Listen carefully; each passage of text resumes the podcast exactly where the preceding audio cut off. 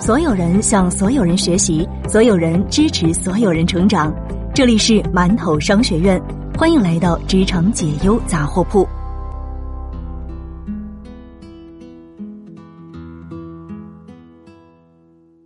你好，这里是职场解忧杂货铺，我是悠悠。今天和大家分享来自微信公众号“葛总在人间”的一篇文章：在大公司打工如何逃脱螺丝钉的宿命。那年，我被派驻华为海外某国市场去做某系列的产品销售。之前在总部远程支持项目，然后在几个国家之间来回跑，项目经验也积累了不少。这一回，因为公司在当地没有该产品的销售人员，所以我作为责任人而不是支持者，踏踏实实的做完项目，签了单。刚准备喘口气，在当地国家找一个周末旅游两天。忽然就收到了主管的一封邮件，组织已经决定由你负责该产品在这个国家的所有销售。我当时就懵了，负责销售怎么负责？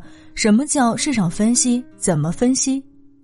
我实在是太无助，想给主管打个电话，但是既害怕又有点不想让他小瞧。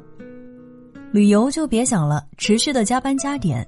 我终于赶在截止日期来临前的那个深夜，按下邮件的 send 键，长长的舒了一口气。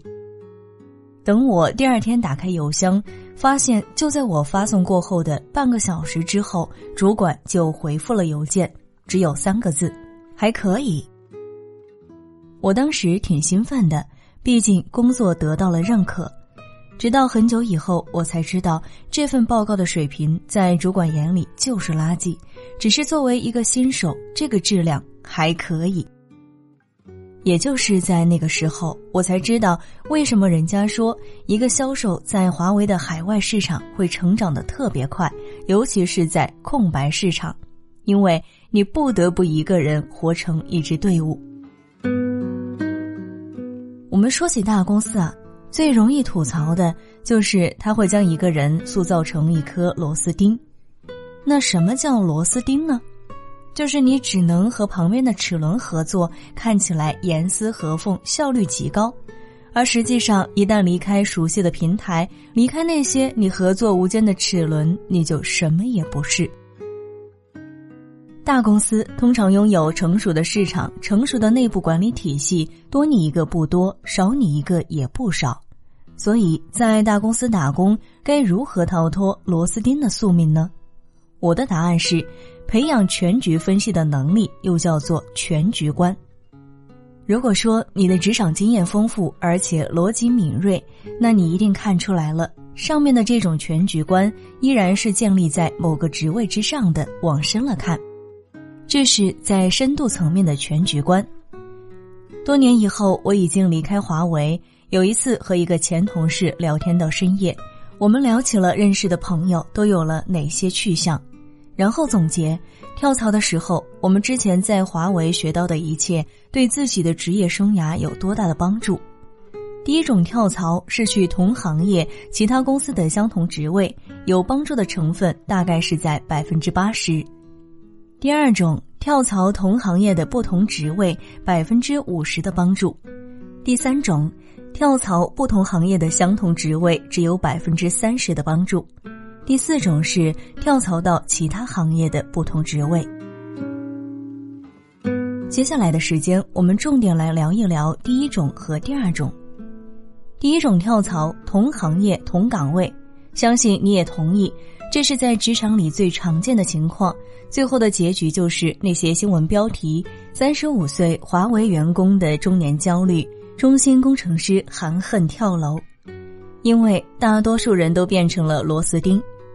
第二种就很有意思，同行业不同岗位，当然你也可以理解成同一公司的不同岗位。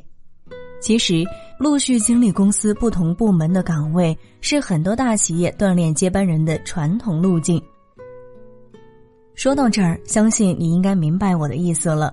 要摆脱在大公司里打工，逐渐沦为螺丝钉的命运，最重要的能力是你要拥有深度、广度两个层面的全局观。可惜大多数人既没有深度，也没有广度。原因就在于他们的工作动机属于压力导向，那就是公司要求你做什么，你才做什么。当然，这并没有错，而且非常重要，但是还不够，因为大公司管理的倾向就是让所有人都仅仅专注于、熟练于自己的本职工作，最后成为离不开公司的螺丝钉。所以，你必须在本职以外多做一点别的东西。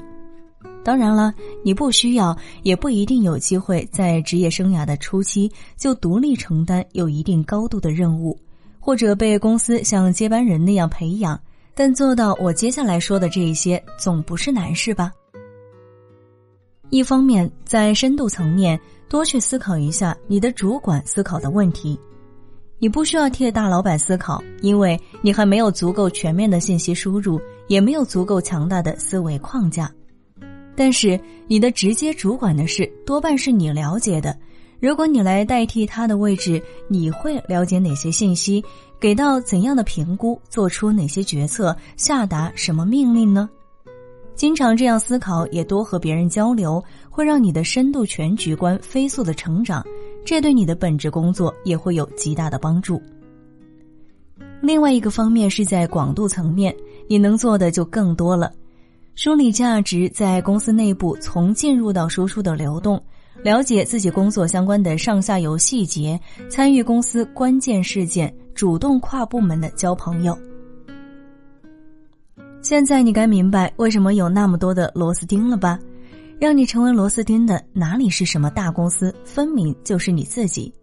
要知道，华为系、腾讯系、阿里系从大公司里出来创业成功的，在新赛道打工同样有所建树的名字，可以排列上一长串。人无远虑，必有近忧，这话反过来也是正确的。你一天到晚都在为手机里的事儿忙得焦头烂额，有近忧，往往就无暇远虑。但如果总是没有远虑，你就会永远在一个接一个的近忧里，任由别人把你塑造成一颗如假包换的螺丝钉。好了，今天的分享就到这儿，感谢您的收听，我们下期节目再会。